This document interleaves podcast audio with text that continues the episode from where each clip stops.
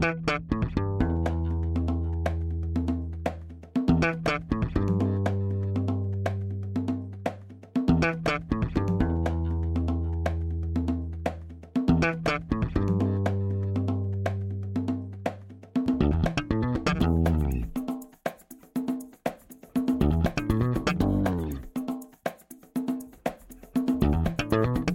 Este é o Tapa da Mão Invisível, podcast destinado àqueles que querem ouvir ideias que abalam sociedades e que não são ditas na mídia tradicional. Bem-vindo, Paulo Fux. Tudo certo, Júlio? Tudo certo, cara. Como é que está a nossa querida Porto Alegre? Tu não tá de máscara de novo, tu tá descumprindo as regras do governador do Rio Grande do Sul. Tu sabe que, de acordo com as regras dele, posso estar equivocado, mas é algo tipo assim: se entrar outra pessoa aqui em casa sem máscara, nós dois vamos presos, entendeu? É, mas... Só que daí, só que daí tu vai preso e daí tu é solto porque tem risco de tu pegar Covid.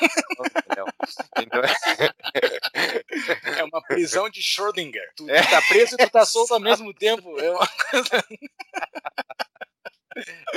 Aqui em Brasília acho que é isso também. Nem sei direito como é que tá essa lei aqui, mas é, o esquema da máscara tem que estar tá com máscara. Mas a máscara é um negócio que faz sentido, cara. Grande problema é o Estado obrigar as pessoas a usarem máscara e meter a possibilidade de prisão, né? Que tá na lei, né? Isso aí do Rio Grande do Sul tá uhum. bem expresso isso, né? O decreto, ele, ele cita isso, não só isso, o distanciamento. Se tu tá basicamente agindo contra o que o governo tá pregando, tu tá indo, enfim, isso existe uma lei, tipificação penal, se não me engano, que permite isso. Só que, claro, eles botaram ali mais é para assustar. Agora eu fico pensando um policial militar, né, recebendo a ordem do chefe, e daí o chefe diz: agora é o seguinte, ó, se pegar gente na rua que não tá respeitando a tu pode levar preso. Né? Ah, se o cara depois não vai ser realmente preso porque a tipificação não tá correta, blá, blá. já estragou o dia, a semana, talvez o ano do cara, o cara vai ter que contratar advogado. E daí, se tem alguém que tem dúvida de que um policial vai fazer isso, ou pode fazer isso, eu diria que vai, é só olhar na Alemanha, estão acontecendo protestos onde os policiais estão levando gente presa. Então, se tu acha que na Alemanha não ia acontecer uma coisa dessa, aqui no Brasil, então, só pode apostar. É muito triste, né, cara? Mas em Michigan eles não conseguem fazer isso, né? Em Michigan, os cidadãos por que eles... será? Por que será, né? É muito triste ver aquilo, aqueles pobres cidadãos com uma R15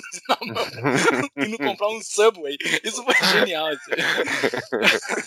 Não tá, Mas vamos lá. Vamos incluir na conversa o nosso convidado. Quem é o nosso convidado, Júlio? Seja muito bem-vindo, Bruno Souza. Muito obrigado, muito obrigado pelo convite. É muito feliz aqui de falar com vocês. Eu sempre escuto o podcast e agora feliz de participar, conversando com vocês. Podemos dizer que temos audiência qualificada, Fux. Não só grande audiência, mas temos audiência qualificada. Alguém direto de Valfenda, como eu chamo Brasília de Mordor. Eu chamo, eu chamo Florianópolis de Valfenda, né? Eu já fiz dois episódios, eu já gravei daí, de Florianópolis, que a família é daí e eu vou passar dias aí. É que lugar maravilhoso, cara. É, como é que é morar dentro de Santa Catarina, mas de um lugar que pertence ao Rio Grande do Sul? É brincadeira. Capaz eu não vou. Eu não vou gerar, eu vou gerar esse estresse. Como antagonizar o convidado em uma frase.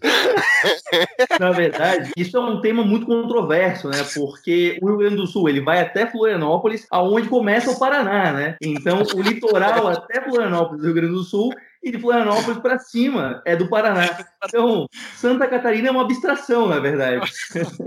É Chapecó. Chapecó é Santa Catarina. Isso, é o interior. Lá para o interior aí é Santa Catarina. Nos deixaram com a região do contestado e, e o interior. Antes do currículo do nosso convidado, vamos para os nossos avisos iniciais e únicos. É verdade. Momento, recadinhos únicos iniciais.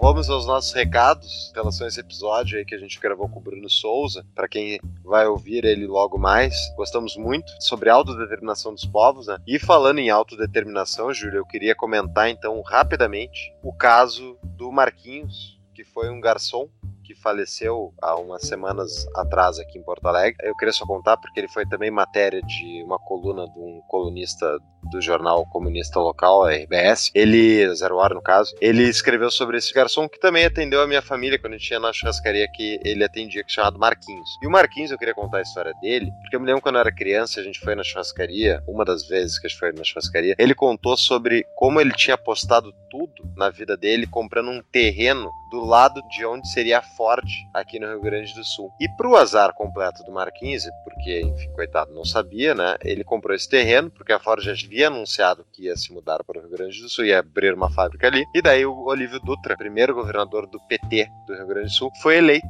e cancelou o contrato com a Ford. O Marquinhos perdeu tudo em relação àquele terreno, né? Virou pó o valor dele. E o coitado morreu agora recentemente, mas era um grande garçom, um cara gente finíssimo, de fazer sentir muito convidado. E eu só queria dizer, ele é uma das várias pessoas anônimas aí que sofrem os desmandos desses políticos safados que ganham poder. Então, né, safados aqui eu não digo nem no sentido corrupto, eu digo no sentido de se meterem na nossa vida e ralarem com as pessoas que as pessoas nem sabem o que aconteceu, né? Então, esse é só um caso triste da história brasileira, que é uma das razões, como o Júlio comentou, uh, quer dizer, como o Júlio comentou, na sessão de recados que a gente gravou e teve que tocar fora. Júlio, o que, que tu comentou? que se o coitado do Marquinhos tivesse morado no Rio Grande do Sul, tivesse secessionado do Brasil, estaria vivendo sobre a ditadura de Olívio Dutra e a vida deles teria sido muito pior também, né? Tem os dois lados da secessão, né? O Brasil tá passando por um lado, esse é um comentário, né, interessante, o Brasil tá passando por esse lado de uma secessão, né? Tá, tá os governadores tudo louco e, e a gente não sabe muito mais para que lado ir, porque ninguém mais tá confiando nos governadores. Se tivesse tido uma secessão, o Dória estaria hoje loucaço, né? Eu não sei, acho que tem muita gente confiando neles ainda, Júlia. Infelizmente, é. tem muita gente que gosta da tutela estatal. Mas o episódio com o Bruno está excelente.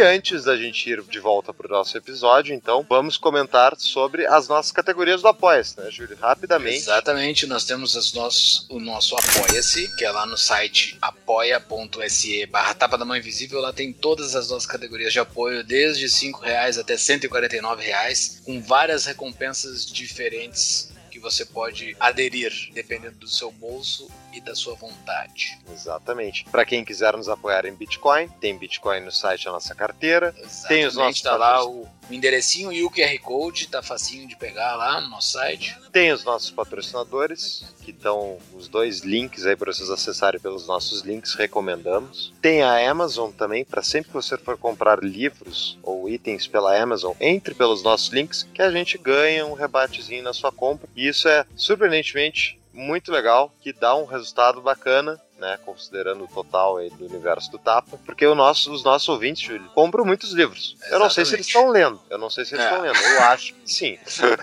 Ou espalhando, dando de presente é. para todo mundo, né? Quando tem aniversário, alguém dá um livro. É.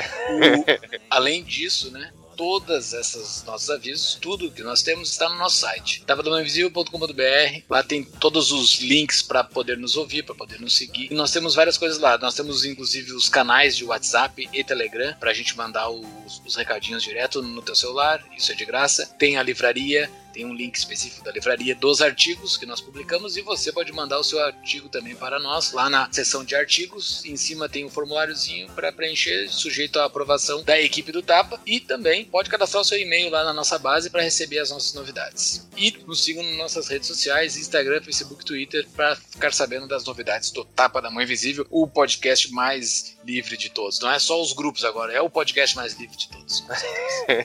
e para encerrar os recados, queremos dar o nosso agradecimento a todos vocês que contribuíram para o nosso apoio e fizeram com que a gente batesse a nossa primeira meta, que era para publicar os episódios no YouTube. Então eles passaram a ser publicados com a gravação. Muito obrigado a todos vocês que contribuíram. E agora vamos para a nossa segunda meta. Para você Exatamente. que não gosta, viu? Você, Thiago, editor do programa, que não gosta do chiado do dente do Paulo, algum deles que provoca um chiado, eu falar essa, eu não sei qual. Só tem um jeito, comprando um microfone melhor, e esse microfone é quando a gente bater a meta de dois mil reais, né, Júlio? Exatamente. Muito obrigado, pessoal. Isso foi uma meta muito legal de ter alcançado. Vocês nos ajudaram a chegar nelas. Estamos muito felizes. Estamos aprendendo agora a gravar em vídeo. Isso era muito estranho para nós. Live and learn. Voltamos ao episódio. Até mais.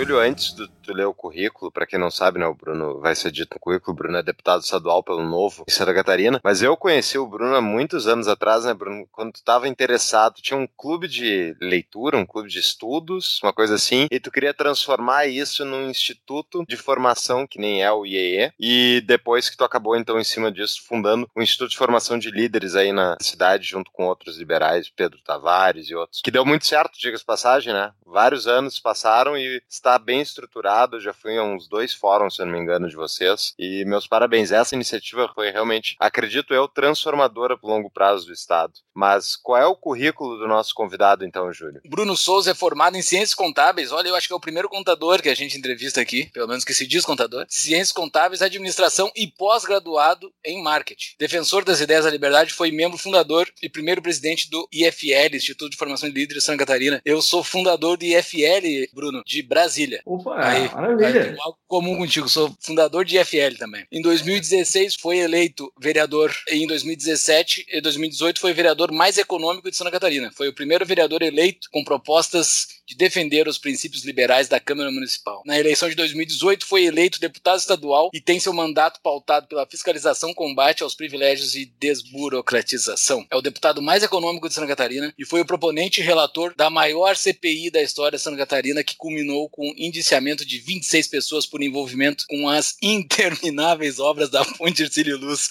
Barbaridade, cara, como é que pode isso? Depois a gente fala sobre isso, né? É autor do primeiro projeto estadual de regulamentação do homeschool, do projeto que elimina a necessidade de alvarás para atividades de baixo risco em Santa Catarina e da política estadual de mobilidade que pretende abrir o mercado de transporte coletivo em Santa Catarina. Defende uma Santa Catarina autônoma, é idealizador da Frente Parlamentar Federalista e proponente da PEC que pretende conferir maior autonomia legislativa aos estados. Que currículo! Tchê. Eu tenho uma outra ponte para tu investigar, Bruno. Aí em Santa Catarina. Desde criança, quando eu vou pro litoral catarinense, quem não sabe do resto do Brasil, tem um local ali chamado é, Tubarão, não, onde é que tranca tudo? Laguna, Laguna. Laguna. Laguna.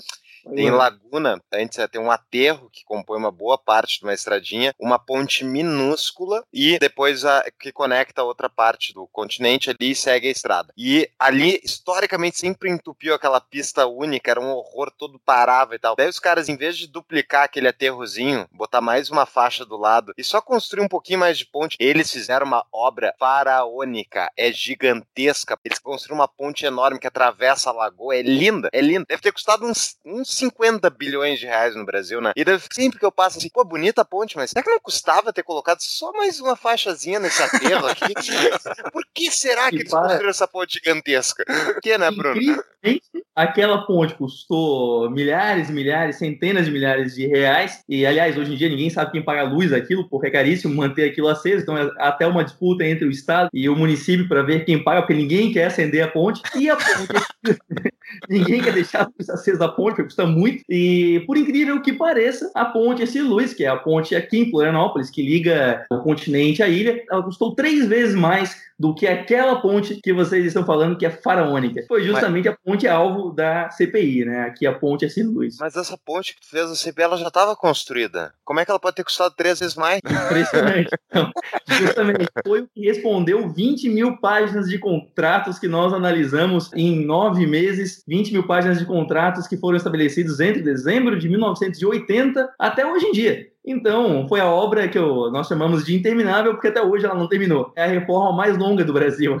Barbaridade. Essa ponte, para quem não conhece, é uma ponte histórica, né, de Santa Catarina. É linda a cartão ponte. Postal, né? Cartão, cartão postal. postal. E Sim. até onde eu sabia, só passava, tipo, ambulâncias lá em situações de emergência. Não sei. Hoje ela não tá operacional ainda? Na verdade, ela fechou em 82, ficou fechada até o começo desse ano, quando então o governo fez uma inauguração simbólica durante duas, três semanas, e aí de novo fechou porque voltou para as reformas. Essa essa ponte, ela, até hoje, ela já teve empenhados nela 1 bilhão e 26 milhões de reais. Desembolsos cerca de 700 milhões de reais. Então, já custou muito uma ponte que tem menos de 400 metros de extensão. E, na verdade, ela é mais uma vítima da nossa burocracia, além de tudo, porque ela foi uma ponte tombada. Então, o que aconteceu foi que só existiam três pontes como ela no mundo, duas já caíram, e aí ela, quando o governo do estado de Santa Catarina foi falar quase com a empresa que construiu a ponte, que a empresa ainda existe, apesar da ponte ser de 1926, a empresa disse, não, vocês vão reformar? Não, não, desmonta ela, constrói uma nova tal, só que ela era tombada, então não podiam se, se desmontar ela. E aí, por isso que ela custou essa barbaridade toda que ela custou até hoje aos cofres públicos, sendo esse totem de ineficiência e desperdício no dinheiro público. Mas imagina assim o quanto ela não financiou muita gente ao longo dos anos com essas obrinhas, hein? É tipo o Banrisul aqui no estado do Rio Grande do Sul, Banco do Estado do Rio Grande do Sul, que dizem por aí, né? Não vou ser eu que vou acusar, mas dizem que utilizam-se muito disso partidariamente, né? Tu ganha o poder, tu ganha o banco, imagina, aí tu põe tua patota lá. Imagina a reforma permanente dessa ponte. Ela foi eficiente, Bruna, só não entendeu para o quê. a eficiência depende do ponto de vista de quem Exato. Mas quero deixar bem claro também que é uma ponte que com certeza ela é muito querida pelos catarinenses. Ela só não precisava ter custado tudo isso, não precisava ser esse elefante branco. Mas hoje ela serve para travessia de pedestres ali, né? Virou um calçadão ali que as pessoas vão em caminho, tiram foto, pelo menos no meu Instagram. Seguido tem alguém em cima da ponte tirando foto. Sim, sim. Até uma fala aqui maliciosa que diz que é o selfie mais caro do Brasil, né? Porque o pessoal vai lá e tira. Todo mundo vai lá pra tirar selfie e tal, mas não tá passando carro nem nada além de. Quer dizer, tá passando pedestre lá, né? Mas eu espero que esse ano a gente consiga terminar ela. A gente não, o governo do estado consiga, enfim, entregar a, a obra. E é curioso, porque aqui em Santa Catarina, ano passado, foi aprovada uma, uma lei, com meu voto contrário, que proíbe a inauguração de obras que não estejam terminadas. Né? Tem motivos porque eu votei contrário a isso, mas principalmente porque essa lei de difícil aplicação, tecnicamente, e o governo sancionou e aí, um mês e meio depois, inaugura uma obra inacabada. Enfim, mais uma das, das mostras também como leis não têm poderes mágicos e o próprio governo não cumpre aquilo que sanciona. Né? É muito curioso isso. Incrível. Muito bem. Bom, hoje a gente vai discutir um tema né, abstratamente. Né, isso a gente tem que deixar bem claro. A gente não está falando sobre o Brasil porque existem penalidades legais sobre falar isso sobre o Brasil. Então a gente vai discutir um exemplo hipotético do país chamado Banânia. Era uma vez um reino chamado Banânia. Seu governo gastava sempre mais do que arrecadava. A corte e a corrupção consumiam todos os recursos. Porém, os burocratas locais eram muito criativos, sempre encontravam um jeitinho.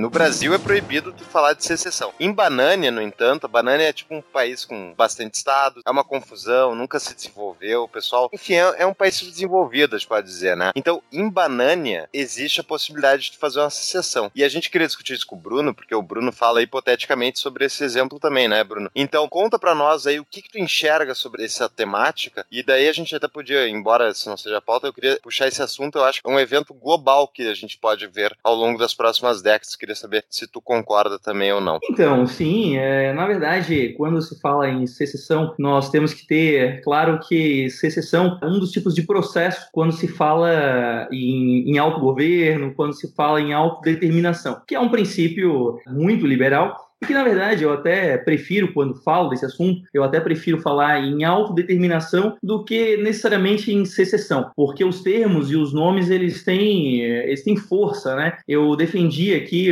aqui em Santa Catarina, o projeto do homeschooling, e aí fui atacado por todos os lados, porque todo mundo vinha, mas você quer acabar com o ensino tradicional? E eu dizia, não, eu quero, eu quero defender a liberdade das famílias poderem é, escolherem sem serem perseguidas. E eu continuava usando esse nome homeschooling. Aí eu comecei a entender que os termos têm forças e mudei o nome do projeto para Projeto contra a Perseguição de Famílias Educadoras. E aí todo uhum. mundo aí pararam de me pararam de me perseguir por causa disso. E foi muito interessante porque acabou tendo um impacto interessante. E aí, quando se discute secessão, eu prefiro até usar o termo autodeterminação, porque o foco está justamente no princípio da liber, de liberdade, no princípio do indivíduo escolher aquela forma se quer estar ou não associado a um governo, que remete também ao nosso princípio de dispersão e contra concentração de poder, enquanto o termo secessão, para as pessoas, muitas vezes foca no processo, num processo de, de ruptura. Então eu uso muito, eu prefiro até usar o termo autodeterminação para falar sobre isso. E, claro, que é um tema que, como liberal, e como me defino como liberal, eu tenho que defender isso, para mim faz todo sentido e particularmente eu senti mais os impactos disso depois que assumi como deputado. Já era um tema que eu defendia teoricamente, E agora, como deputado, eu posso sentir o impacto disso, claro. Primeiro, pelas nossas faltas de. Hoje eu estou no, no âmbito estadual, então eu vejo como os estados no Brasil eles foram anulados. Nós não temos estados autônomos, né? nós somos uma federação curiosa. Somos uma federação que, como dizia Rui Barbosa, nós viemos do todo para as partes. Então, claro que uma, um processo de formação de uma união que ele é centrífugo, né? diferente dos Estados Unidos, por exemplo, que é um processo centrípeto, né? que são as unidades que formam um todo, nós somos um todo que fingiu criar unidades. Eu não sei nem por que fizeram isso em 1891, porque acho que fizeram só porque parecia bonitinho botar isso no, no papel, porque na prática continuamos sendo um Estado que é unitário, né? que o poder está concentrado em um ente lá longe, naquela terra que flutua um metro e meio do chão, que é Brasília, e que acaba dominando todo o Brasil, né? E tanto é que as competências legislativas que sobraram para os estados, elas são todas. Se você for olhar a, a, a, Constituição, você até vai, vai, encontrar ali uma tentativa de dizer que alguma coisa é privativa dos estados e dos municípios, mas não é. Na verdade, tudo que os municípios e os estados podem fazer é tudo suplementar. Nós não temos aqui nenhuma autonomia, nem em Santa Catarina, nem nenhum outro estado, nenhuma autonomia para fazer lei alguma que não seja suplementar. Então a Constituição se reuniu, nós passamos por uma, um processo, como eu falei, centrífugo, partimos do todo para as partes, e aí, claro, que é muito mais difícil dispersar poder, isso é a união, abrir mão de poder, do que quando o processo tem o sentido inverso, né, como dos Estados Unidos, que é as partes fazendo concessões para o todo, né? E, enfim, então por isso que a autodeterminação é um tema tão importante para a gente, porque eu estou absolutamente convencido de que é impossível continuarmos vivendo sobre um pacto federativo como o nosso.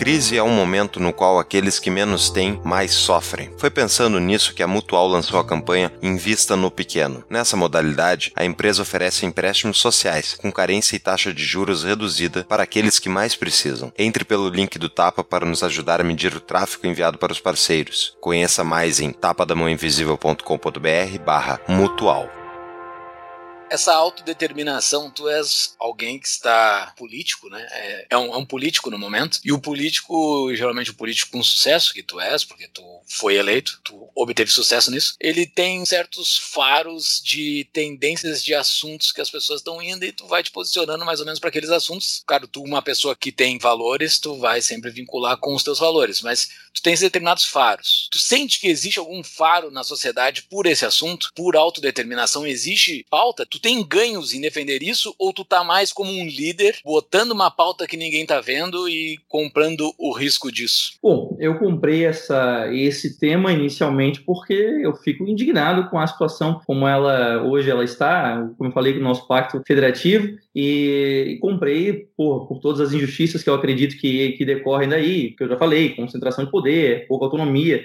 para os estados, mas sim, existe bastante gente que se interessa pelo tema, principalmente quando consegue vencer a ideologia do nacionalismo, vencer qualquer coletivismo que é apenas abstrato e começar a entender, olhar um pouco mais para os incentivos, olhar institucionalmente, olhar as instituições, aí as pessoas começam a, a entender. Claro que existe uma grande resistência. E é uma pauta que desperta, sem dúvida, grandes paixões. Alguns defendem com afinco, e outros também repudiam com todas as suas forças. Tu odeia os outros membros da federação? É por isso que tu quer falar em autodeterminação? Só por essa dúvida, né? passa, passa Ele não, né? O pessoal de Banânia lá, eu acho. Não sei. Isso, isso. Banânia. isso. De... Um Banânia tem subunidades, lembrando. Vai lá. Isso, isso, isso. Na verdade, é, é curioso isso, porque quando eu falo sobre isso, sempre vem. Eu comecei até a escrever os mitos sobre a autodeterminação. Eu comecei a colecionar mitos, assim, que as pessoas vêm, vêm me xingar, aí eu, ao invés de, de só ficar chateado com aquilo, eu pego e vou colecionando, assim, e vou respondendo para mim, e vou criando um arquivo sobre isso. E esse é um do, dos maiores, né? Mas, nossa, você odeia os outros e tal, como se eu quisesse criar um, um muro aí na, na fronteira, ali na BR-101 para não ir para o Rio Grande do Sul e para o Paraná, né? E estabelecer um posto ali militarizado para. Seria bem é, engraçado isso. É, não, Constrói porque... muros, Mr. President. Não, e vou fazer os gaúchos pagar ainda, né? É. Vou fazer ainda, vocês vão ver. Não, mas é, brinca, mas acontece, né? As pessoas presumem que tu tem alguma coisa. Se tu não quer forçar todo mundo a ficar sobre o mesmo ente federativo, quer dizer que só pode ser por ódio. Não é isso, obviamente. Oh, né? Até mesmo porque eu acredito que poucas pautas são tão pró-Estado como falar em maior autonomia para os Estados. Porque, institucionalmente, eu não tenho dúvida que esses Estados podem funcionar muito melhor com mais autonomia. Eles podem ser muito mais prósperos. Então, não existe nenhuma pauta hoje que eu enxergo que pode beneficiar mais os Estados do que maior autonomia. A gente vai ter concorrência legislativa, a gente vai ter variedade legislativa, vai ter entre os Estados uma avaliação de políticas públicas. Cada Estado vai poder respeitar, inclusive, mais a sua população e tomar medidas que estejam mais adequadas às preferências daquela população. O poder vai estar muito mais próximo das pessoas. Você, vai, você encontra o seu deputado na rua, você encontra, as pessoas me encontram na rua, me encontram no mercado.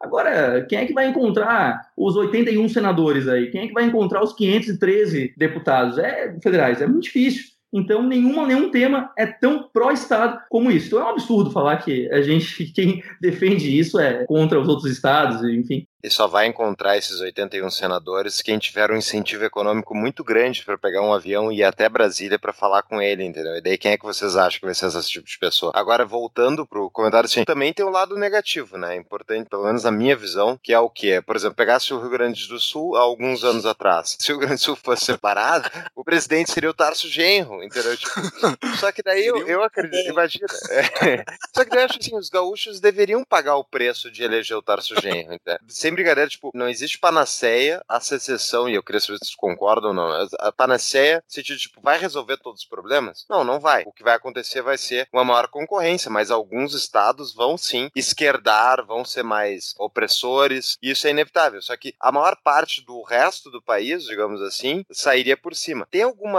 embasamento que tu acredita que diz que sim, que a maior parte desses novos países em Banânia seriam melhores? Qual é a fundamentação para tu chegar a esse ponto? Bom, primeiro, que uma decisão ruim não afetaria todo o Brasil como hoje afeta, né? Então, hoje nós temos uma decisão ruim tomada na capital de Banânia, afeta 200 milhões de bananeiros. Então, acaba que afeta muita gente. Hoje, se nós fôssemos regiões mais autônomas, tivéssemos poderes mais locais, se fôssemos adeptos do localismo, a decisão ruim só iria afetar aquela população. Só que a diferença é que quem administra, como diz o, Taleb, quem administra você localmente é a mesma pessoa que bebe da sua água. Então, você consegue também mudar essas decisões. E também, eu acredito que seria muito melhor porque nós desconcentraríamos poder porque, por exemplo, hoje em dia, nós sabemos hoje, se eu, se eu perguntar para quem nos ouve, quem é o chefe de Estado da França, nós sabemos. Quem é o chefe de Estado da Rússia? Nós sabemos. Dos Estados Unidos? Também nós sabemos. Agora, quem é o chefe de Estado da Suíça? Dificilmente alguém sabe dizer quem é esse chefe de Estado, porque o poder lá não é concentrado. Ele está disperso nos 26 cantões daquela confederação. Então, eu não tenho dúvida que institucionalmente seria muito melhor. E isso é outro, inclusive, outro mito que eu coleciono, está lá nos meus mitos, porque todo mundo, quando vai analisar esse tipo de política institucional, faz uma avaliação governamental. Ou seja, você olha para o governo de ocasião, esquecendo que os governos e os governantes mudam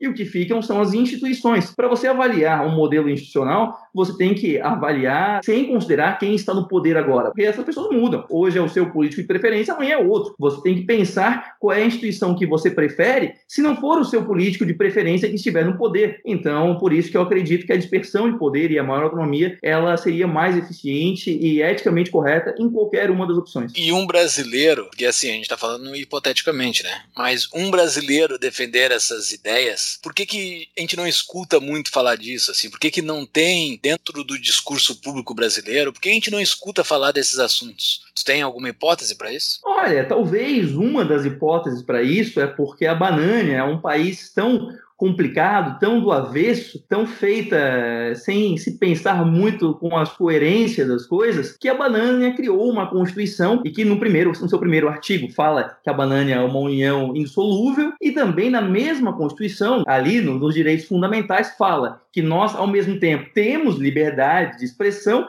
e também nos primeiros artigos diz que nós vivemos sob a soberania da vontade do, da população, né? Só que existe uma lei na Banânia, que é a Lei de Segurança Nacional, que no seu artigo 11 e no seu artigo 22, por exemplo, ela prevê detenção de 1 a 12 anos para quem defender esse tipo de ideia. Então a Banânia, ao mesmo tempo que diz que você é livre, você pode defender as suas ideias, vá lá, diga o que você pense, pensa, abre o seu coração, ela também diz, mas eu posso te prender se eu não gostar da sua ideia. Não tem aquela determinação da ONU da autodeterminação dos povos, não é acima disso, não, né? Porque tá na Constituição, né? Daí ela não fica acima disso. Na verdade, a, a Carta das Nações Unidas de 1945, ela prevê sim a autodeterminação dos povos, mas eu acredito que os signatários, que foram 26 signatários naquele momento, eles pensaram na autodeterminação dos povos dos outros, né? Eles não pensaram no seu.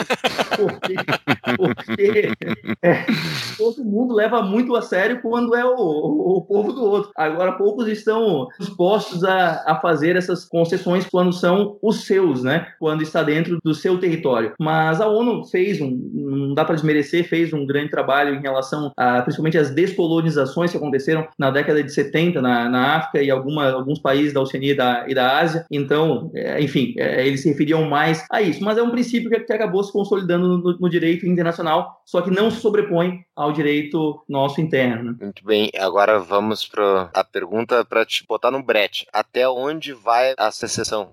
Até o nível individual? Eu acho que o, o maior autor é, libertário, o Mises, ele acreditava que sim, que teoricamente era possível ir até a secessão individual, mas ele achava que isso tecnicamente era muito, era muito improvável e muito difícil. Então, por isso, ele acreditava em ganhos de escala, de alguma, algum tipo de secessão mais local. Por isso que ele, que ele achava que tecnicamente era muito difícil fazer uma secessão individual. Entretanto, nós vivemos a cada ano uma nova tecnologia disruptiva, né? Então, e o Estado, se a gente for pensar o Estado como tecnologia, o Estado é uma tecnologia que já está ficando um pouco antiga, né? O modelo atual de Estado tem o quê? 300 anos, já tem três séculos, três, quatro séculos, e hoje a gente avança muito rápido, né? Então, eu não arrisco a dizer que daqui a 100 anos, 200 anos, isso seria possível, até porque as formas de relacionamento humano estão mudando muito conforme a tecnologia avança. Fico pensando dentro do Pacto Federativo de Banânia, tem aquela loucura que os estados, grande parte deles, estão com a faca enfiada no pescoço porque não conseguem pagar a grande capital, né? E fica nesse jogo todo ano o orçamento não bate, papapá, e agora esse corona vai piorar tudo isso ainda, mas sem olhar a corona. Só com a situação pré-corona que era boa,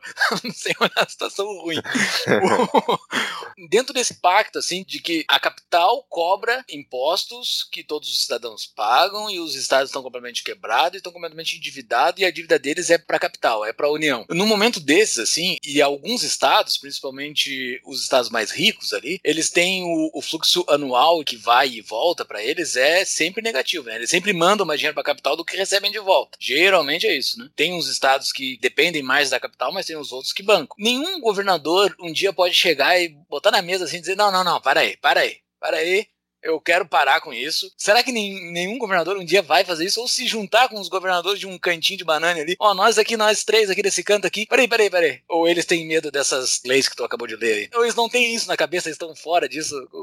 Passa na cabeça da gente? Porque daria, né? Pra dizer assim, não, não, para aí, eu não vou pagar mais isso, mas então tá, vai viver tua vida e vamos separar. Não dá pra dizer isso? Até para fazer um link com a pergunta anterior, que até que nível pode ir a, a secessão, né? Nós hoje estamos tão sem autonomia que qualquer nível de autonomia a mais já eu, eu nem peço, eu acho que eu, eu nem penso nesse tipo de coisa, secessão individual, eu nem, nem chego nesse ponto, porque é igual quando a gente vai discutir quem iria construir as estradas, né, sem, sem o Estado. Meu, a gente está num, numa, numa situação tão hipertrofiada de Estado que a gente tem muito chão para ganhar até isso começar a ser uma, uma questão. E qual o link com os governadores agora? Me parece que os governos hoje eles são tão fracos, tão impotentes frente ao nosso centralismo, que nós não temos um. É, os governadores eles têm poucas cartas na mão. Nós tiramos, nós não temos o contrapeso dos governadores. Se nós pensarmos numa federação como na Austrália, como o próprio Canadá ou os Estados Unidos, os governadores têm, têm um certo contrapeso. Aqui não, aqui nós começamos mal, tivemos um, na República Velha um período relativamente bom, em relação aos estados, tanto que os governadores se chamavam na época presidentes de estados até 1930, eles chamavam presidentes de estados, e não era à toa, eles dispunham, sim, os partidos eram estaduais, as bancadas eram estaduais até 1930,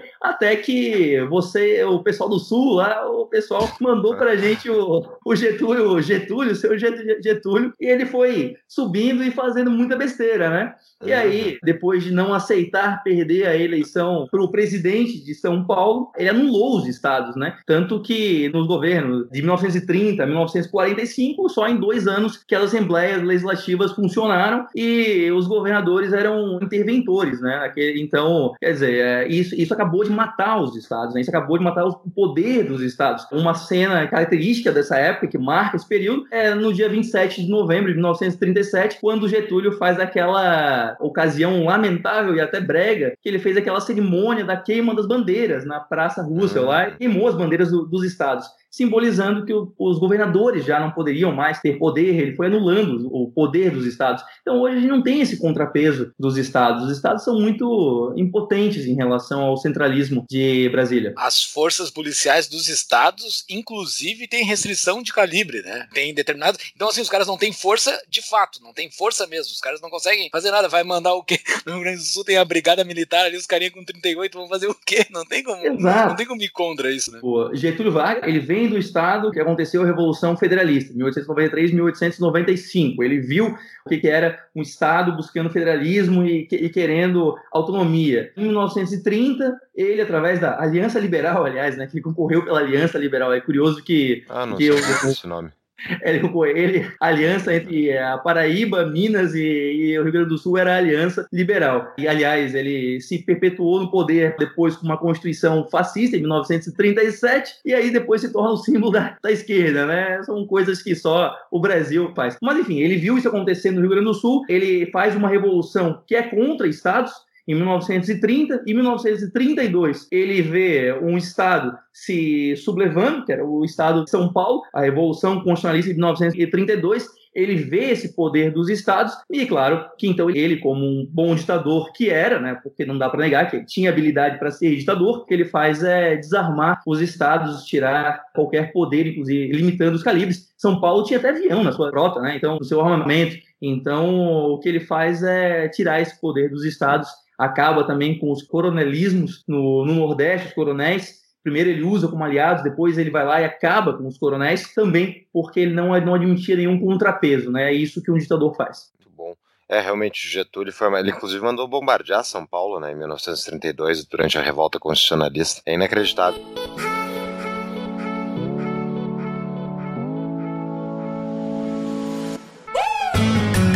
Conheça o curso da CapTable para Investimentos 4.0, um curso online inédito para quem busca as melhores rentabilidades do mercado. Alguns dos tópicos do curso: o que são e como funciona o crowdfunding de investimentos e empréstimos P2P, quais os tipos de investimentos e como analisar cada oportunidade antes de investir. Além disso, um módulo focado no mundo das startups e como funcionam os investimentos em negócios disruptivos. Tudo isso e muito mais. Entre pelo link do Tapa para nos ajudar a medir o tráfego enviado para os parceiros. Conheça mais em tapadamãoinvisível.com.br barra cap. C de capacidade, A de aula, P de patrocínio.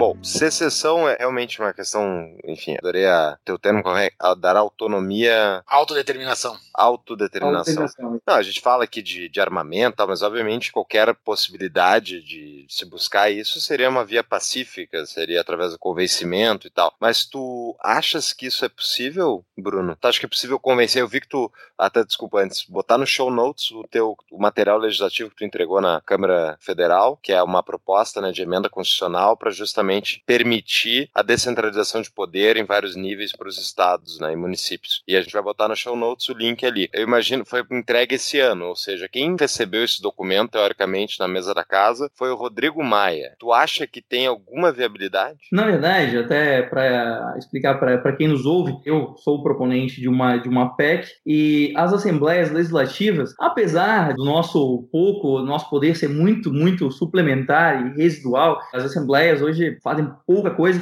nós temos um poder que é propor emendas constitucionais. Entretanto, essas nossas emendas, elas só vão tramitar se elas conseguirem a aprovação de 14 assembleias legislativas. Então, o que eu, o que eu estou fazendo agora é conseguindo apoios, buscando apoios em 14 assembleias legislativas para conseguir aprovar nas assembleias legislativas e aí aprovada em 14 assembleias legislativas, isso começa a tramitar no Congresso. Aí, tramitando no Congresso, claro que aí é uma outra história. O que nós vamos precisar fazer é os estados terem uma consciência de que precisam ter mais autonomia, precisam buscar para si mais competências legislativas. A União só passa competência material, né? ou seja, né, é, vai é hospital, escola, só fica delegando isso. Competência legislativa, poder mesmo, não, ela, ela não delega. Então, vai dos estados convencerem as suas bancadas federais para que isso seja aprovado. E claro, que então não é apenas um, um, trâmite processual legislativo, não é só eu conseguir botar a tramitar lá. Nós temos também que em cada estado fazer também uma batalha de consciência, conseguir convencer as pessoas de como seria positivo nós temos um Brasil mais de fato federalista, com poder mais disperso. Mas como eu falei no começo do vídeo, dispersar poder, uma entidade abrir mão de poder é muito difícil, né? Então é uma luta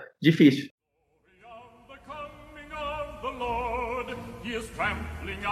Vintage where the grapes of wrath are stored. He hath loosed the fateful lightning of his terrible swift sword. His truth is marching Se pegar exemplos americanos, os Estados Unidos tem muito forte a questão do federalismo mesmo, até por causa que a gente comentou no início, né? A formação deles é completamente contrária da nossa, né? Estados que se formaram juntos um, uma federação. Mas, diga-se de passagem, na guerra de secessão deles, quando eles entraram em conflito, o Lincoln tirou a possibilidade de eles irem embora. Então, Exatamente. É Exatamente. Meio inevitável. Inclusive, a, a, nós podemos ver como a diferença entre as federações pela Constituição de cada um dos países. A Constituição americana ela tem 7 artigos e 27 emendas, né? Ou seja, é uma Constituição muito pequena, justamente porque foram os estados chegando lá na, na conferência e dizendo: tá, esse pedacinho aqui eu deixo a União fazer. Então os estados chegavam a um acordo que cada um abria mão para que a União eh, fizesse, né? Então, em contraste, a Constituição brasileira tem 250 artigos e só disposições transitórias aí, eu acho que são cento, quase 100, são 143 ou 144 disposições transitórias, porque foi diferente. Foi a União olhando para as suas crianças lá, os seus filhos, e dizendo: tá, isso aqui eu deixo vocês falar também. Não é nem que vocês vão falar sozinhos, vocês vão falar também sobre isso aqui, mas só se não for em desacordo com o que eu acho aqui em cima.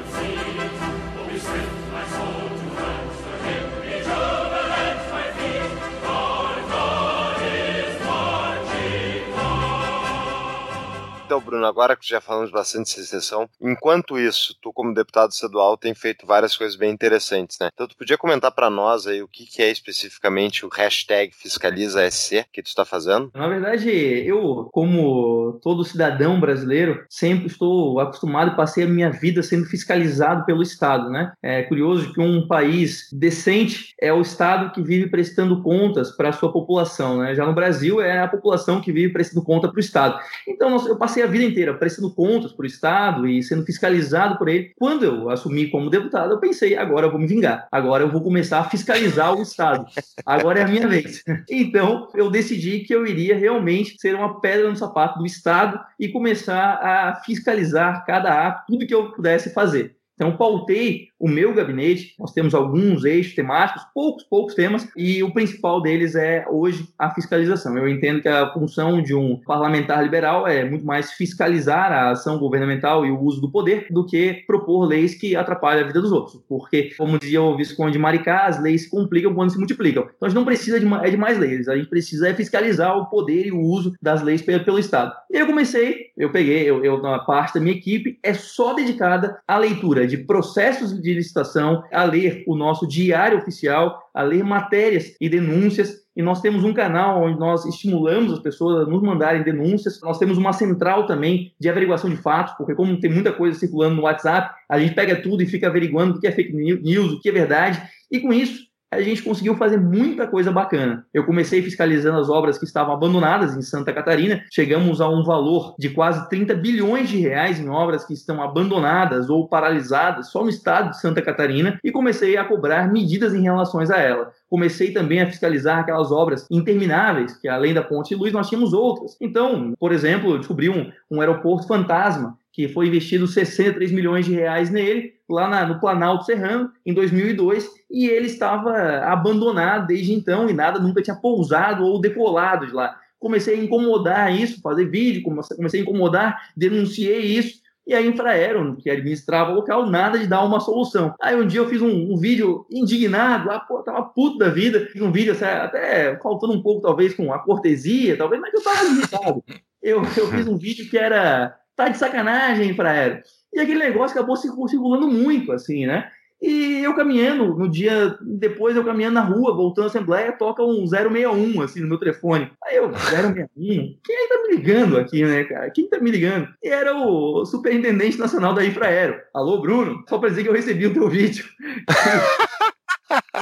que a gente vai, vai, dar um jeito no aeroporto lá. E de fato entregaram o aeroporto. Agora a gente está buscando a privatização desse aeroporto, passar ele para iniciativa privada. Enfim, tenho feito várias ações de denúncias. Agora denunciei os respiradores fantasmas aqui em Santa Catarina, que é um caso absurdo, que pode levar, em última instância, até o impedimento do governador do estado. Então, me dedico muito a isso tenho dedicado às denúncias e, e sou muito e gosto muito de fazer isso. Ler processos, ir a fundo, achar detalhes, ir buscar, ir no local. Enfim, é uma atividade que eu estimulo e que agora estou terminando também de escrever uma cartilha para todos os vereadores que se elegerem agora em 2020, se a gente tiver eleições, pra, pra, e tiverem interesse em fazer também, a gente poder estimular que os parlamentares no Brasil inteiro possam também fazer esse trabalho de fiscalização mais a fundo nos governos. A origem do legislativo basicamente é essa, né? É fiscalizar o executivo, né? Essa é a origem, né? Não é chegar e fazer lei, é fiscalizar o orçamento, né? A Carta Magna de 1215, ela é muito curiosa porque ela nasceu justamente dessa intenção de, peraí, o rei, o rei João, não vai fazer aqui o que tu quiser, e era João mesmo o nome dele,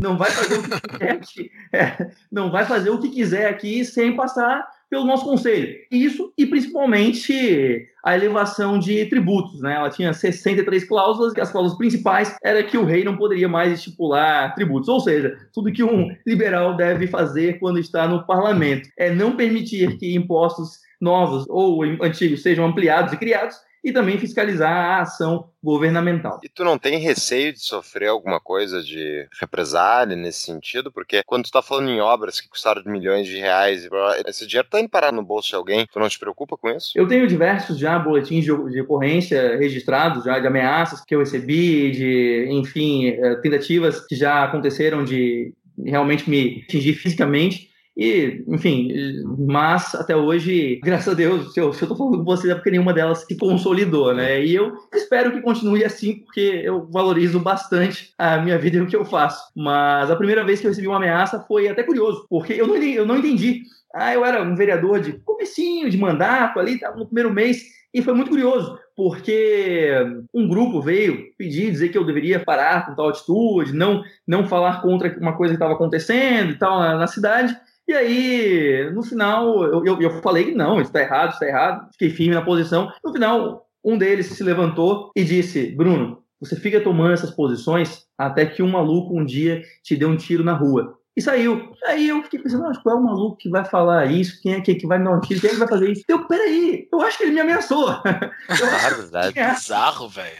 E aí, aí eu entendi que aquilo tinha sido uma, uma ameaça para mim. Assim, eu não entendi na hora. Mas, enfim, uhum. eu também não, não circulo em qualquer lugar, enfim, eu estou. É isso, claro, que eleva um pouco a minha atenção, mas não digam isso para minha mãe, porque senão ela vai ficar mais triste do que ela já é com o meu trabalho. Não, mas, mas Mãe do Bruno, se ouvir o nosso episódio, fique tranquila, isso é só uma analogia. É uma não, analogia de um deputado na banana. É, mas queira ou não, a, a, melhor jeito de se precaver com isso é justamente a transparência de que tu está botando o dedo na ferida, né? Porque se acontece qualquer coisa, obviamente a pessoa que está botando o dedo vai ser a primeira a ser olhada, né? Então eles têm um contra-incentivo enorme de não fazer nada, né? Diga-se passagem, o Brasil até, eu acho que o Brasil tem um histórico de matar oponentes políticos, muito pouca gente morreu. Né? Nos Estados Unidos, um, um, quantos presidentes já levaram um tiro nos Estados Unidos? É, foram muito mais do que aqui, Aonde entendeu? tu quer chegar com esse assunto, hein, Fux? Eu tô preocupado. não, tô dizendo que coisa boa, coisa boa. Acho que nem, nem que, que continue assim. Eu não quero que se matem, tá? Não é pra ameaçar de morte. Tem que ser as Isso não te leve quanto eu for político. Exato, não. Mas, na verdade, essa taxa, ela aparentemente ela não é alta. Se, se você for para o interior do, dos estados, você vai ver em diversas cidades pequenas como existem, existem sim ainda na eleição passada. Eu acompanhei aqui em Santa Catarina uns quatro, cinco assassinatos de, de candidatos aqui em, em candidatura. Então, isso acontece em cidades do, do interior. Mas, realmente, uma forma de lidar com isso é a transparência. Por isso até que eu escolho comprar algumas brigas só por vez, porque se você compra muitas, ninguém sabe da onde, quem é que se fizesse acontecer alguma coisa, ninguém sabe o que está acontecendo. Agora eu estou enfrentando uma, é, tenho uma disputa contra o mercado de transporte coletivo aqui estabelecido. Eu quero abrir o mercado, então eu vou escolhendo cada coisa no seu momento, até porque para a gente saber com todo mundo que a gente está lidando, né? Não que algum desses vai fazer alguma coisa, mas para que fique claro aonde que a gente está mirando e com quem que a gente está lidando. Nós temos o nosso grupo dos patrões e empresários que tem o direito de saber quais são os nossos convidados e podem fazer perguntas. Aqui nós recebemos uma pergunta por texto do nosso querido apoiador Diego Papini, que é a seguinte: Momento Patrão Pergunta. A partir da experiência como deputado tua, tu enxerga ser realmente possível cogitar qualquer espécie de secessão no Brasil por vias institucionais? Secessão aqui. Eu falei para ele que nós estávamos falando sobre federalismo e secessão, ele perguntou especificamente sobre secessão. Ou em banânia, tá? Responde como tu quiser. Como superar todos os entraves burocráticos que impedem, em tese, que seja realizado? Por estar numa cláusula pétrea, como tu já explicou aqui, mas ele não está nos ouvindo. Valeu, Mas Diego. a, a nossa Constituição, como dizia Roberto Campos, é um misto de dicionário de utopia com a regulamentação minuciosa do efêmero, né? A nossa Constituição, ela é por si só uma, uma contradição, né? Um documento com tantas contradições, ela, eles também, não- ele também não pode ser visto como algo santificado, assim, né? Nós temos que pensar que é inevitável uma mudança a, a longo prazo.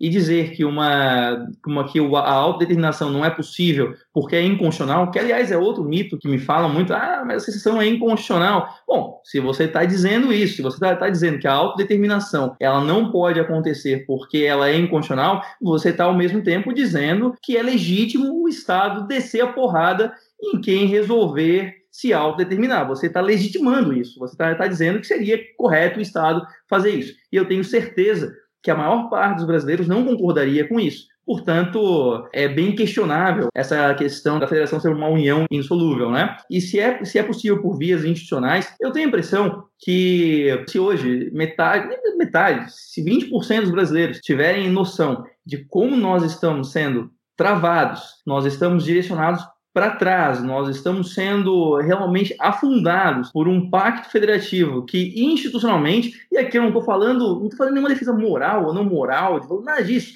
Eu estou falando de instituições aqui, do ponto de vista do Acemoglu e do Robson, por exemplo. Eu estou fazendo uma, só isso. Uh, do ponto de vista institucional, se a gente tiver a consciência de como a gente está, nós somos afundados por esse pacto federativo, como essa instituição ela é perversa com o Brasil, como os estados estão perdendo e como as pessoas estão perdendo, se elas tiverem apenas consciência disso, eu tenho certeza que a mudança institucional iria acontecer em curtíssimo prazo. O nosso desafio só é vencer um feticismo um feticismo mesmo, de uma super concentração, de um nacionalismo exacerbado que cria essa ideologia que só serve à união, não serve às pessoas.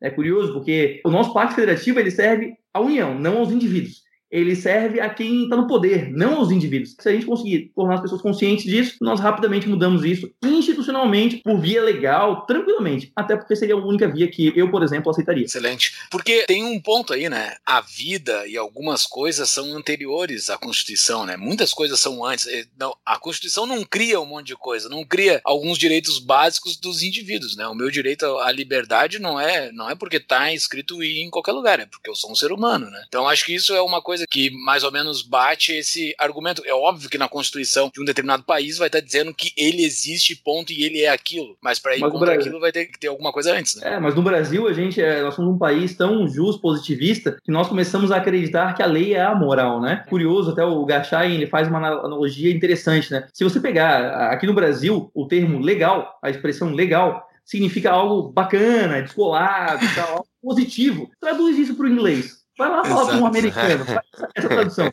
O cara vai olhar pra ti e dizer, o quê? Não entendi nada que você tá falando. Aqui, ser legal é bom. É uma, é uma loucura isso, né? Então, a gente confunde às vezes, mas a gente esquece que realmente o indivíduo existe antes da própria Constituição, né? Então, a Constituição ela é mutável, mais no Brasil, né? Que a gente, no Brasil, a gente tem sete constituições aí já, então é, é o se tem uma coisa que pode mudar no Brasil são as constituições. Muito Boa. bom. É excelente. Bruno, tu como um então deputado autodeclarado liberal no meio, enfim, bom, tu sabe melhor do que a gente como é que são teus colegas. Qual é, a, enfim, quais são as realizações que tu chegou durante tua rotina diária, assim, em relação a lidar com eles, a lidar com o poder do Estado? É curioso porque, além de colecionar mitos, eu também coleciono verdades inconvenientes. Que são aquelas verdades que não são ditas, mas que elas regem, são os incentivos que acabam regindo ah, a política. Então, eu coleciono diversas dessas, né? Eu, eu tinha mais de 30, hoje na minha fala eu uso 14 e estou começando a usar, eu vou começar a usar menos ainda, porque as minhas falas são sempre longas, né? Mas a gente estava falando de leis agora, né? A décima verdade inconveniente foi uma que é muito verdade, que é faça tantas leis quanto couber no santinho. Essa é batata, né? Nós temos uma cultura de proliferação de leis. Por quê? Porque eleitoralmente costuma ser vantajoso fazer leis. E aí a gente fica batendo recorde de recorde de produção legislativa, porque nós ainda achamos que parlamentares eh, que produzem muitas leis são parlamentares produtivos, são parlamentares que se justificam, enfim. E aí, uma vez, por exemplo, eu estava analisando na Comissão de Constituição e Justiça, eu recebi, para analisar a constitucionalidade de um projeto, recebi dois projetos de dois parlamentares diferentes com o mesmo único erro de português. Os projetos eram idênticos com o mesmo único de erro de português. Atenção, o que será que aconteceu aí? Tempo, né? Mas Uhum. o que eu, eu fui investigar o que aconteceu e descobri que, na verdade, descobri sites que vendem projetos de lei. Então, o pessoal Que compra. bacana, velho. Tem O mercado. mercado é lindo, o mercado Tem é uma mercado. coisa linda mesmo. fantástica. É verdade, por esse lado é bacana. E aí, mudava o cabeçalho e taca a lei. Porque lei é bacana. E aí, claro que isso vai gerando uma porrada de leis é, absurdas. Eu lembro do último projeto que eu dei o parecer contrário na Câmara, que era um projeto que proibia a prática de finning em Florianópolis. Alguém sabe o que é finning? Eu também não sabia o que era finning. Finning é você, é você caçar um tubarão vivo, tirar dele a barbatana e devolvê-lo ao mar. Mas Florianópolis não tem tubarão. Pouco importa, né? Vamos fazer um projeto que proíba o finning. E aí tem diversas, diversos projetos, vão desde projetos absurdos como esse, como um outro projeto em Florianópolis que obriga médico a ter letra legível. Então você imagina só a situação. Você tá lá, o médico tá lá prescrevendo um- uma, uma receita, você pergunta para ele, tá, mas é para tomar de 6, 6 horas ou de 8 em 8 horas? E aí ele se distrai e dá uma rateada ali no. dá uma bobeada ali na prescrição e nisso aparece um fiscal de trás do biombo, assim, né? Peguei você, tá multado, né? Isso, isso acontece, né?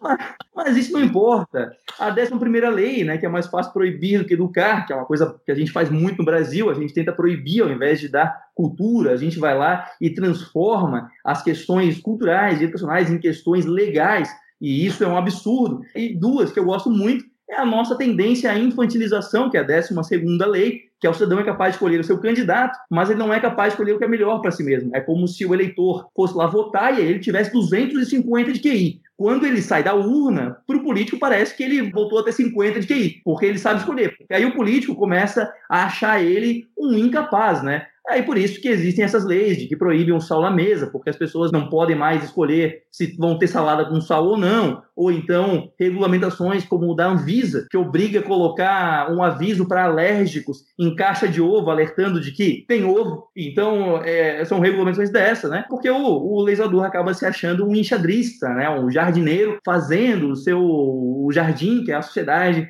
crescendo. E a última é que o Brasil é campeão em dar o máximo de atenção para as coisas menos importantes, né? Como diz o Paulo Guedes, nós administramos o, o caos, aquilo que não importa, como ninguém, né? Quem não lembra do caso que aconteceu alguns anos atrás do CARF discutindo durante dias se Crocs era sandália ou era chinelo, né? A gente passa por isso. A gente tem lá um bando de gente que ganhou perto do funcionalismo público olhando para uma Crocs e dizendo: Mas vocês acham que isso é um sapato? Ou seria uma sandália? Epistemologicamente, isso seria. É, é uma loucura isso, né? Mas são as verdades inconvenientes que a Mas gente vai encontrando na política. né? Ao meu ver, é é porque muitas vezes quando a gente começa a discutir essas coisas, as pessoas podem pensar, não, mas essa lei faz sentido, porque isso, porque, por exemplo, sal. Sal, em demasia, ele provoca hipertensão, dá doença cardiovascular, bababá, tem um monte de comprovados problemas de consumir sal em excesso. Que, ao meu ver, o problema é assim, tu não precisa passar uma lei para corrigir isso, porque não é a lei que vai corrigir a pessoa usar sal ou não. Tem que educá-la sobre o uso do sal. E isso não é através do Estado, porque o Estado não ensina, ele doutrina para justamente validar aquilo que é mais importante para quem manda no Estado. Eu não sei se tu concorda comigo, Bruno. Sim, E desde que você não invada a minha liberdade, a minha esfera de vida, a liberdade é, inclusive, a liberdade de errar. Ou seja, se eu quero usar muito sal na minha salada, tira o olho da minha salada. Deixa, Uhum. deixa eu comer salada com quanto de sal eu quiser. Ou seja, mas a gente fica, a gente no Brasil, a gente tem essa, essa cultura do autoritarismo, né? Porque eu não gosto, porque eu não faria, eu, a- eu acredito que deveria ter uma lei proibindo. E não é, não é por aí. Muito bem. E qual a tua dica de livro, Bruno? Chaves, como dizia meu velho avô, se quiser chegar a ser alguém, devore os livros. Quê? Que devore os livros.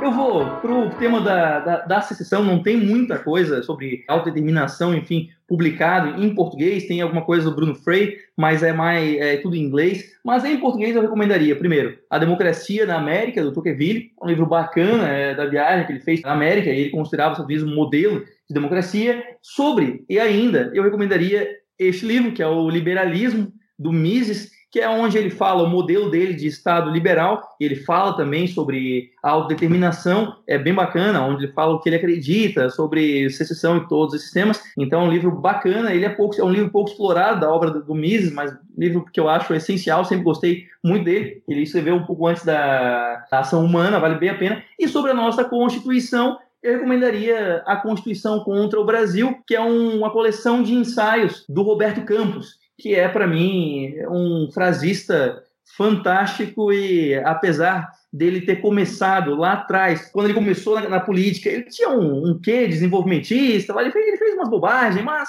gente, quem é que não tem passado, né? Então, É, ele.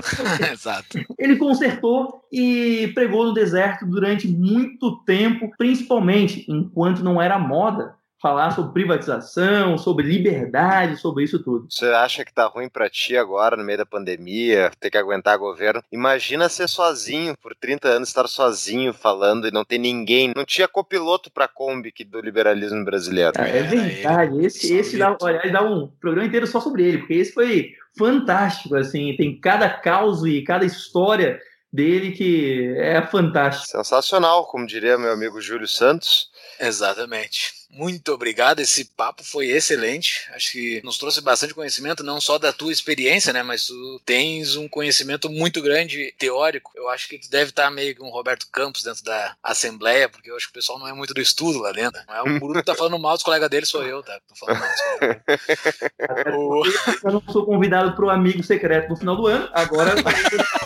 agora. Futebol de quarta nunca tá. Nunca, nunca.